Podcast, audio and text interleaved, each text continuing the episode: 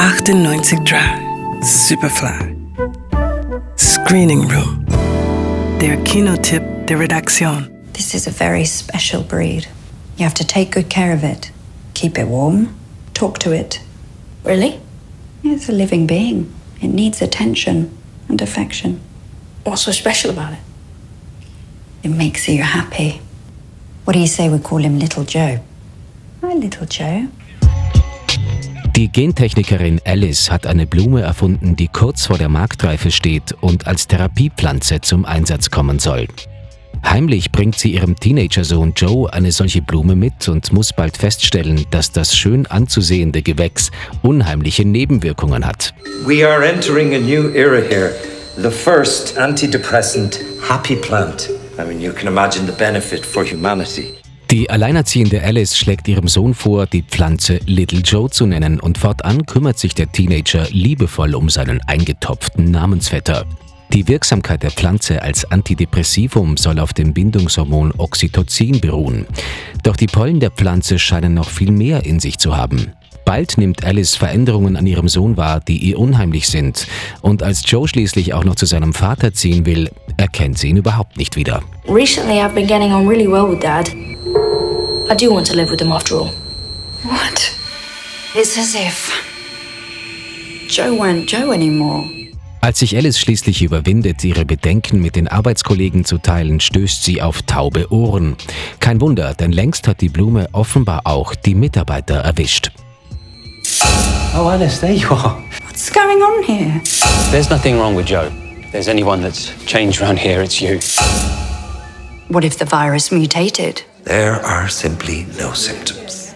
Who can prove the genuineness of feelings? Moreover, who cares? Mit ihrem neuen Film Little Joe hat es Regisseurin Jessica Hausner als erste Österreicherin in den Hauptbewerb von Cannes geschafft. Die Geschichte ist auf einer vordergründigen Ebene ein unheimliches Science-Fiction-Märchen, das mit Referenzen an den Kultfilm Die Körperfresser kommend spielt. Auf einer zweiten Ebene ist der Film eine Kritik am unvorsichtigen, von Wirtschaftszwängen diktierten Umgang mit der Gentechnik. Regisseurin Jessica Hausner sieht nach der intensiven Beschäftigung mit dem Thema aber durchaus auch Chancen in der Gentechnik, wie sie mir letzte Woche in der Morning Show erzählt hat. Ich denke, dass die Gentechnik gerade in der Medizin, aber auch in der Landwirtschaft sehr viel Positives leistet. Und dann hast du aber in beiden Gebieten natürlich sozusagen auch die Side Effects, die Dinge, die man nicht wollte und die negativ nach hinten losgehen und die keiner vorhersehen konnte. Auf einer dritten Ebene ist der Film aber auch die Geschichte einer Mutter-Kind-Beziehung. Und die allergrößte Stärke des Films liegt dabei darin, dass man sich nie sicher sein darf, auf welcher Ebene er gerade spielt.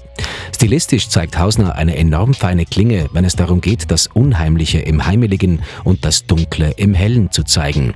Und auch bei ihrem größtenteils britischen Cast hat sie die ideale Mischung gefunden.